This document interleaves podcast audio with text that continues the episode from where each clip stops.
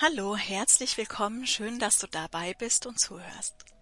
Mein Name ist Melanie Freudenberger, ich bin Autorin und arbeite seit sehr vielen Jahren als Medium für die geistige Lichtsprache. Außerdem bin ich Mama von drei Kindern in dieser Welt und liebe es sehr tief in Themen einzutauchen, um den wahren Sinn des Lebens zu finden. Und deshalb hörst du jetzt mein Podcast, Der tiefere Blick weil ich mit dir gemeinsam ganz tief in die Thematik eintauchen möchte und eben nicht mehr an der Oberfläche bleiben mag, weil ich glaube, dass das Bild, das wir im Außen sehen, eben nicht unser wahres Bild ist, sondern dieses Bild, was wir im Außen sehen, unser Leben mit all den Situationen und Erfahrungen, eine Einladung ist, der wir folgen können, wenn wir das möchten, tief in unsere Essenz abzutauchen und dort einen inneren Schatz zu finden. Dieser Schatz ist für mich wie eine Perle, die in einer Muschel liegt und die wir ganz unten in der Tiefen des Meeres auf dem Grund des Bodens finden können.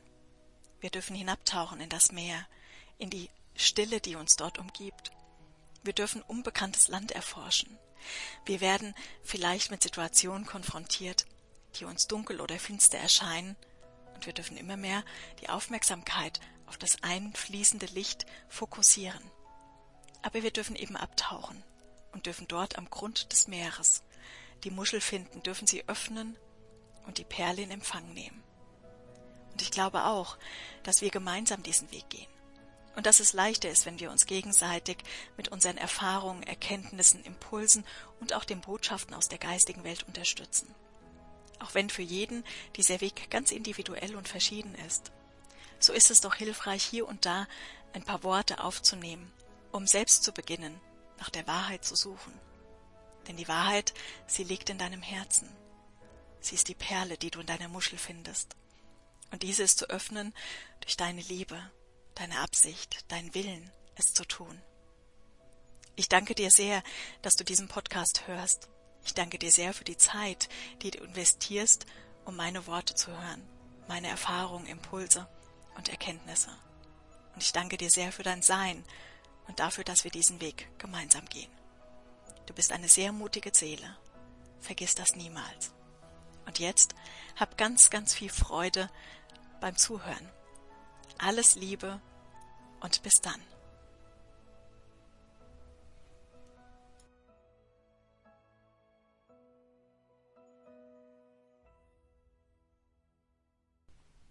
Hallo und herzlich willkommen nochmal schön, dass du jetzt dabei bist und zuhörst. Ich wurde gebeten, etwas über die Veränderung im Schulsystem zu erzählen, Botschaften aus der geistigen Welt weiterzugeben, die uns erahnen lassen, dass auch das Schulsystem zu jenen Systemen gehören, die definitiv der Wandlung, der vollkommenen Verwandlung unterliegen. Es sind offene Fragen, wann dieses System sich verändert, was geschieht, wie es geschieht. Und ich möchte gerne heute ein bisschen ausholen, denn wie du weißt, ich gucke sehr tief in die Thematik hinein, um zu verstehen, was überhaupt geschieht, um dann wiederum auch in der Lage zu sein, diese Verwandlung aktiv mitzugestalten. Denn das Schulsystem an sich ist ja nur ein System, das uns offenbart also das, was wir als Gesellschaft jahrelang genährt haben, gelebt haben, geglaubt haben, das findet dort auch seine Platzierung, erhält dort einen Raum und wird zum Ausdruck gebracht. Das Schulsystem wird sich wandeln.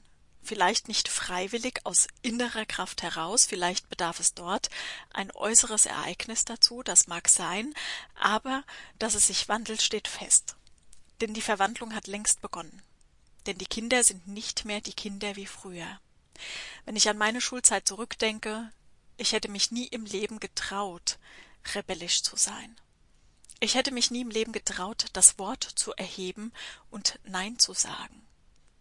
Und wenn ich jetzt meine Kinder sehe, zwei meiner drei Kinder sind schulpflichtig, ist das etwas ganz anderes. Sie stehen in einer Kraft, auch Nein sagen zu können, auch äußern zu können, wenn ihnen etwas nicht gefällt wenn ihnen etwas nicht gut tut und obwohl sie innerhalb dieses Gruppenzwangs immer noch getragen sind und auch natürlich, wie wir alle diese Konditionierungen in sich tragen, die wir von Generation zu Generation weitergeben, sind sie doch in einer ganz anderen Kraft, als ich es zum Beispiel früher war. Das System allerdings wird sich wandeln, weil die Kinder nicht nur die Kraft mitbringen, auch rebellisch zu sein, sondern sie bringen ja auch die Kraft der neuen Dimension mit. Und sie zeigen damit auf, dass sie das nicht mehr so leben wollen, wie wir es gelebt haben. Dass Unterricht nicht eine Zeit ist, die das Leben bestimmt, sondern dass das Leben allgegenwärtig stattfindet und Unterricht letztendlich eine Begleitung ist. Sie tragen auch die Kraft in sich zu unterscheiden zwischen Wissen und Weisheit. Und natürlich kann man die Kinder mit Wissen vollstopfen, aber ihnen fehlt Weisheit, denn die ist getragen von kreativem Potenzial und das ist etwas, das in der Schule sehr, sehr wenig oder auch gar nicht gefördert wird. Wie gesagt, ich habe zwei schulpflichtige Kinder, ich weiß, wie es ist, wie dieser Werdegang war, ich habe das intensiv auch beobachtet, wie die kreativen Ausdrucksmöglichkeiten weniger und weniger geworden sind, weil es nur noch darum geht, etwas nachzulernen. Weil jemand steht, der ihnen sagt, das ist richtig, und man lernt es nur noch nach und wird auch noch daran bewertet und beurteilt, ob man in der Lage ist, es gut nachlernen zu können oder eben nicht. Es sagt noch nicht einmal etwas über Wissen aus. Und die Kinder von jetzt, die wissen, dass ihre Qualitäten und Stärken woanders sind und die gar keinen Raum in dieser Schule bekommen. Die geistige Welt sagt, dass die Schulpflicht es als erstes sein wird, die geht.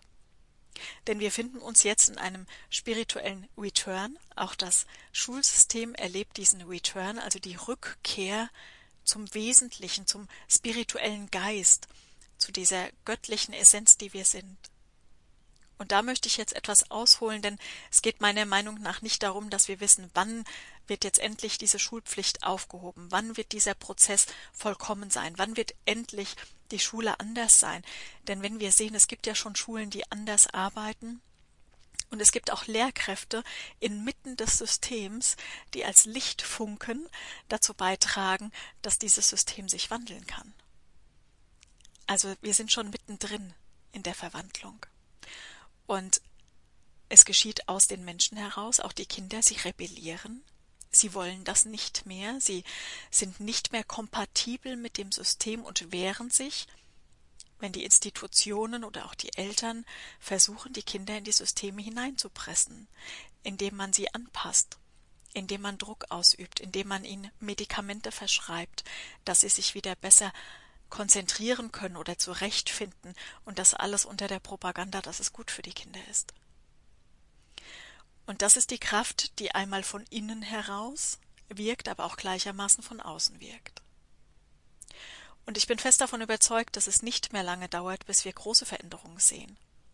Aber wie gesagt, es geht jetzt darum, um das Verständnis, was passiert, was ist im Grunde die Struktur, die sich aufzeigt und wie wäre diese Struktur in gewandelter Form.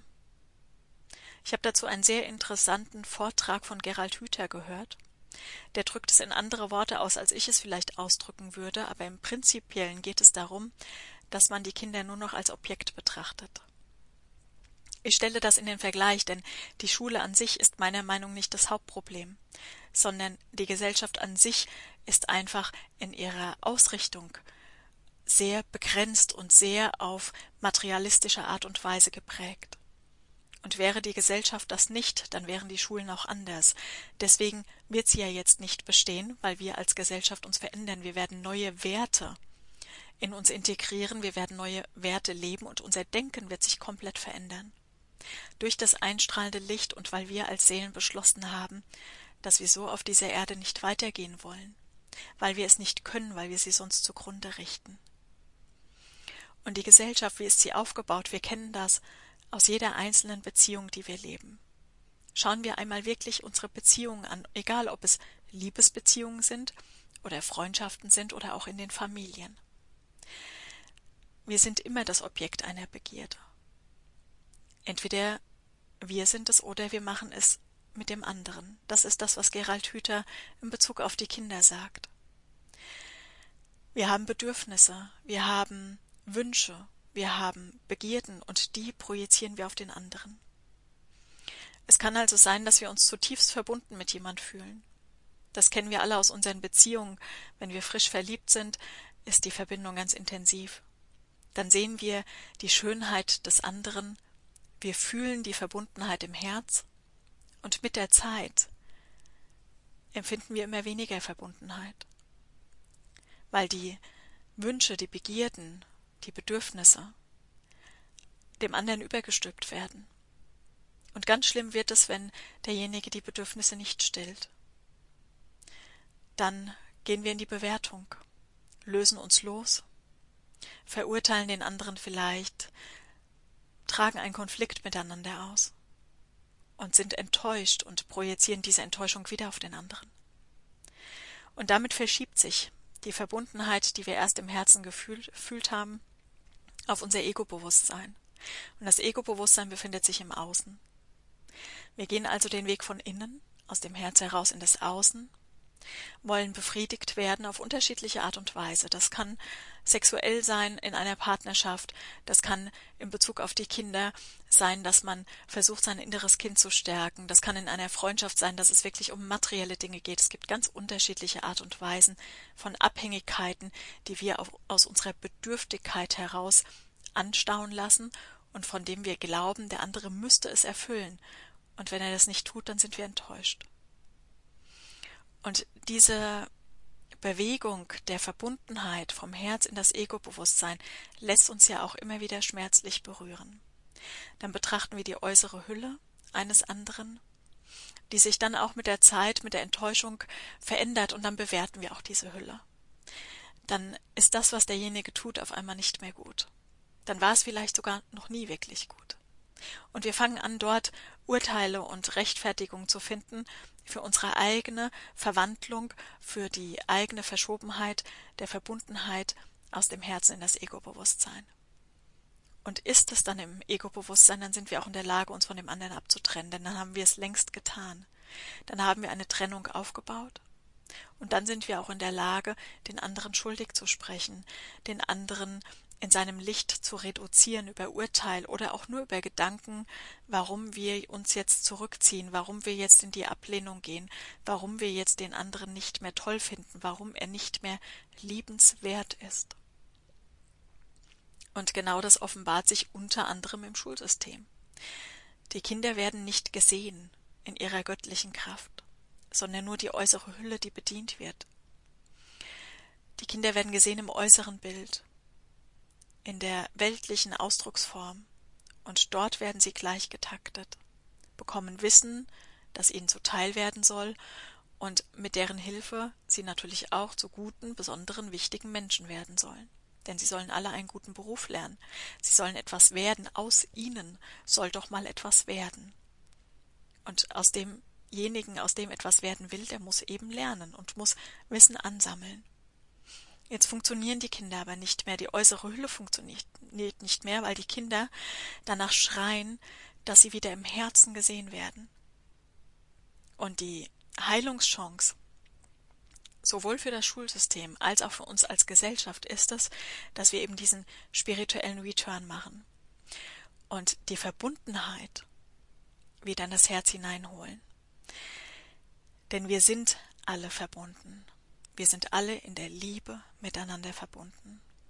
Es gibt niemanden, den wir mehr lieben als einen anderen. Es gibt niemanden, der besser oder schlechter ist. Es gibt niemanden, der wertvoller für uns ist als ein anderer. Es sind alles Gedanken des Egos, die uns das erzählen.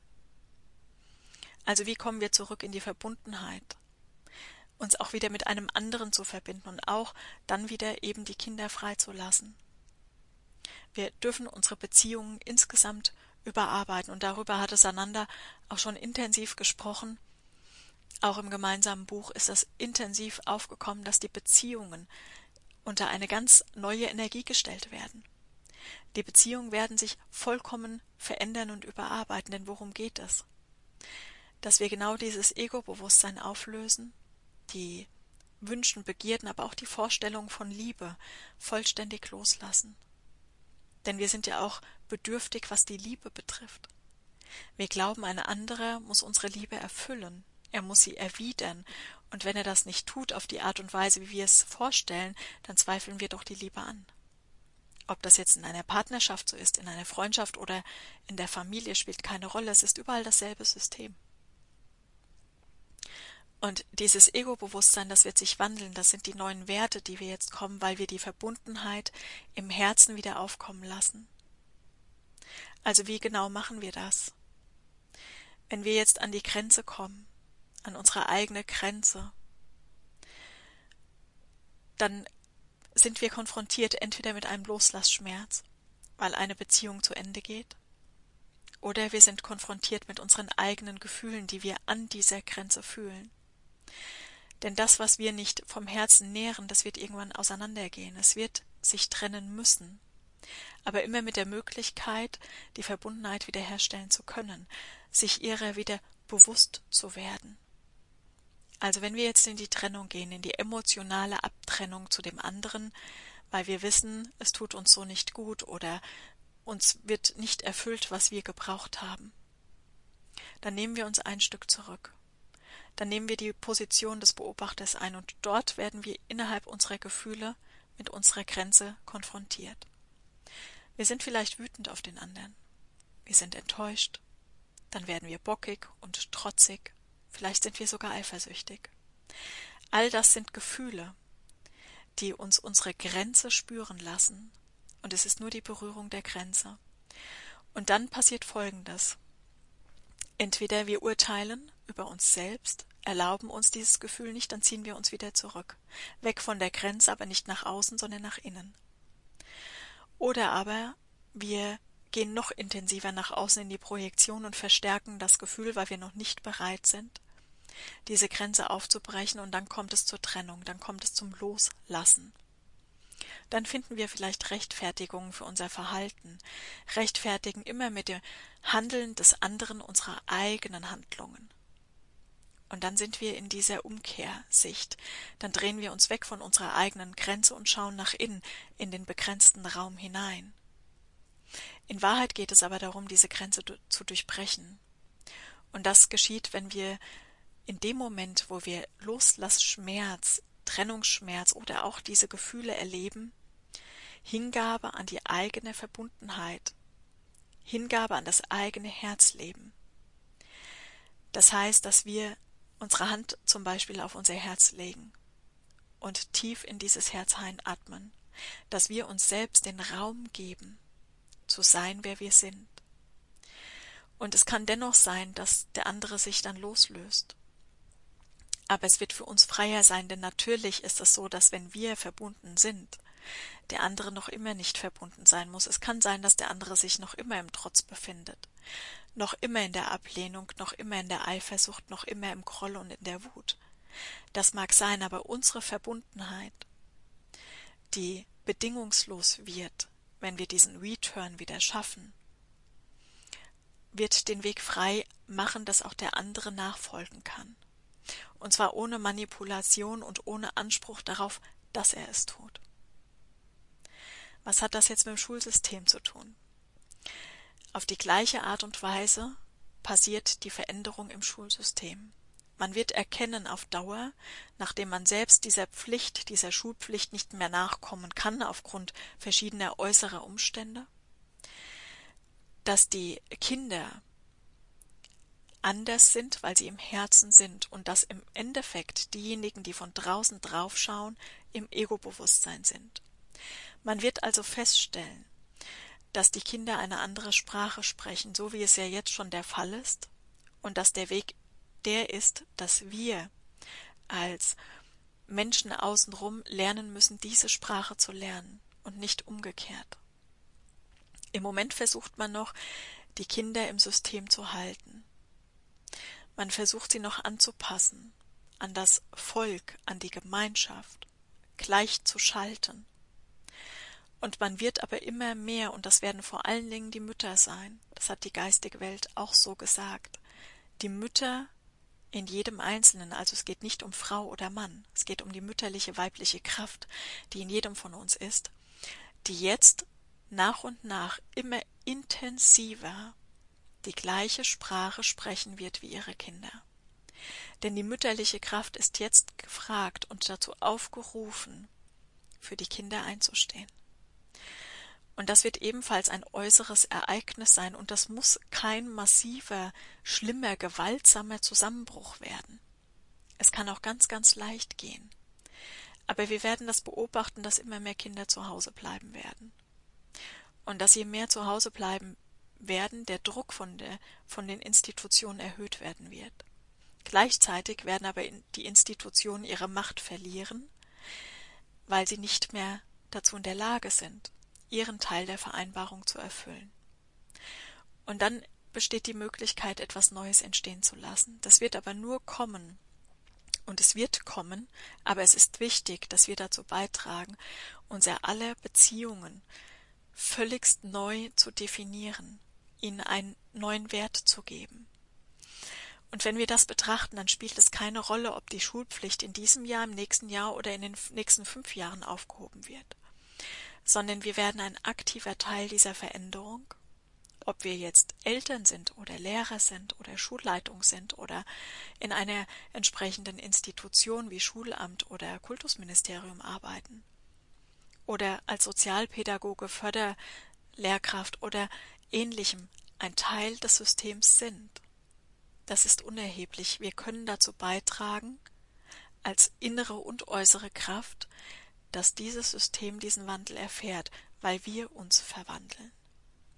Also es geht auch hier darum, immer nicht zu warten, dass im Außen eine Veränderung geschieht, darauf zu hoffen, dass unsere Last leichter wird, wenn denn endlich einmal die Schulpflicht aufgehoben ist, das System gewandelt ist und die Kinder mit Freuden in die Schule gehen, freiwillig aus eigener innerer Kraft und Motivation heraus, sondern es gilt jetzt, die, das Schulsystem als ein, eine Offenbarung der gesellschaftlichen Glaubensstrukturen anzuerkennen und dann in die Wandlung hineinzuführen. Friedlich und aus der Kraft der Liebe heraus. Und es bringt uns nichts und deswegen ist es auch zumindest bei mir so der Fall, dass die geistige Welt nie Zeitangaben macht. Denn es bringt uns ja nichts, denn was passiert? Wir vergessen, dass wir ein aktiver Teil des Ganzen sind. Wenn wir wissen, wann was geschieht und eine Zeitprognose bekommen, lehnen wir uns zurück.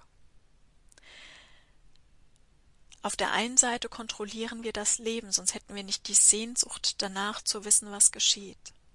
Und auf der anderen Seite übergeben wir die Verantwortung wieder an jemand anderen, wenn wir wissen, zu diesem Zeitpunkt wird dieses geschehen das heißt, ich brauche nur abwarten, bis es soweit ist. Und genau darum geht es nicht. Es geht darum, dass wir die Verantwortung übernehmen. Die Verantwortung für diesen gesellschaftlichen Zustand. Die Verantwortung für unser eigenes Leben. Die Verantwortung dafür, wie wir mit anderen umgehen.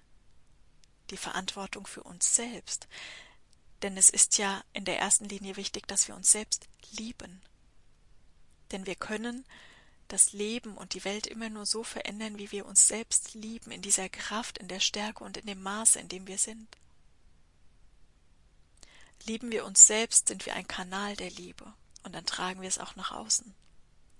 Und ob der andere davon berührt wird oder nicht, ist unerheblich, denn wir sind, was wir sind. Und so gilt es zum einen, die Verantwortung zu übernehmen, auch für das System, auch für das Schulsystem und dann die Entscheidung zu treffen, dass wir es aktiv verändern wollen. Und da gilt es auch nicht darauf zu warten, dass es mehr werden, die es anders haben wollen, sondern es geht darum, selbst zu entscheiden. Es sind uns schon Mütter vorausgegangen. Und ich bin unglaublich dankbar und auch berührt, wenn ich deren Geschichten höre, wie sehr sie gekämpft haben dafür, dass ihre Kinder gesehen werden in ihrer Not, in ihrem Trauma, in ihrem Zustand, in ihrer Göttlichkeit, in ihrer Seele. Und ich weiß, wie hart dieser Kampf ist, weil ich ihn gerade selbst führe. Und gleichzeitig ist aber zu wissen, dass immer nur der Anfang schwer ist. Der Start, das Loslaufen, der Beginn ist das Schwierigste, an der ganzen Verwandlung. Ist die Verwandlung einmal angerollt, ist es eine unaufhaltsame Welle, die immer weiter fließt und die einfach alles mitnimmt, was ich mit hineingeben möchte. Also unser aller Aufgabe ist es auch unabhängig von diesem Schulsystem, die Beziehungen auf ein neues Plateau zu erheben, in eine neue Dimension. Und in diesem Vorgang, in diesem Prozess wird sich dieses Schulsystem wandeln und auch wieder der gesellschaftlichen Struktur anpassen. So wie es die letzten Jahrzehnte schon in kleinen Schritten auch immer vorangeschritten ist. Und wir können hier aktiv mithelfen, indem wir bei uns beginnen, wie immer, beginnt die Veränderung bei uns, und wir unsere Beziehungen lernen, umzuschwenken, zu verwandeln und neu auszurichten. Und dann wird sich das Ganze weitertragen, denn wenn wir erkennen, was wichtig ist, dass wir den anderen eben nicht mehr als Bedürfnisstiller sehen, nicht mehr die Verbundenheit in dieser Ego-Struktur leben, sondern tief in unserem Herzen einkehren, den anderen damit freigeben und loslassen, ihm einen Raum geben und uns damit selbst, dann werden wir automatisch die Systeme auf unserer Erde verändern. Und eine Gesellschaft ist der mütterliche Schoß für die Kinder. Und wir als Gesellschaft haben verlernt, der Schoß zu sein. Wir Frauen haben auch verlernt, Mütter zu sein, weil man uns ja auch immer nur an unserer Funktionalität betrachtet hat und wir es auch getan haben. Die weibliche Kraft, dieser Urschoß, in dem Leben stattfindet, der ist sehr begrenzt gewesen auf dieser Welt. Und wir in unserer Gesellschaft, wir leben ein eher doch sehr starkes Bewusstsein für Statussymbole und nicht für die lebendige Kraft der Mutter Erdenkraft, der weiblichen Kraft. Da sind uns andere schon voraus. Und wir als Gesellschaft sind der Schoß für die Kinder. Und anhand dessen, wie wir mit unseren Kindern umgehen, können wir auch erkennen, wie groß die Liebe ist, die wir für uns selbst empfinden. Und daher ist da der erste Schritt, dass wir als Eltern oder Großeltern, Tanten, Onkels, Freunde, welche auch immer welche Beziehung wir zu anderen Kindern haben, dass wir diese Beziehung überarbeiten, dass wir sie verwandeln und etwas Neues entstehen lassen. Und wenn du möchtest, dann kannst du noch einmal auch in den Vortrag reinsehen. Ich werde ihn unter diesem Podcast auch einmal verlinken. Das war auch sehr interessant ausgedrückt. Trifft es auch im Ganzen sehr, sehr ähm, stark. Ich mag Gerald Hüther sowieso von seiner äh, spirituellen Denkweise her, finde ich ihn großartig. Und er findet wunderbare Worte, um dieses gesamte System auch noch einmal zu betrachten, was auch mit den Kindern geschieht innerhalb des Systems, was aber wie gesagt meiner Meinung nach nicht nur in diesem System zu sehen ist, sondern global als Gesellschaft zu betrachten ist. Ja, in diesem Sinne wünsche ich dir somit mit diesen Worten alles, alles Liebe und werde du selbst zum Schöpfer deiner Welt, werde du dir deiner selbst bewusst und beginne damit, dich selbst zu lieben, denn das ist das höchste Gut, das du an einen anderen Menschen weitergeben kannst.